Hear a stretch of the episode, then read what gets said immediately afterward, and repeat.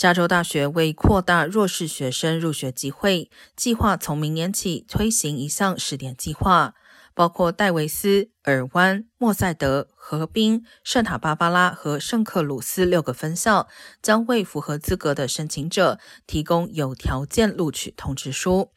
预计影响三千七百名在高中未完成十五门预科课程、平均成绩达三点零的应届毕业生。这些学生将会被分配一名大学协调员，以帮助他们在社区大学获得优先注册、造访加大图书馆、获得经济援助和申请减免等资格。只要完成课程，即可在第二年转入加大就读。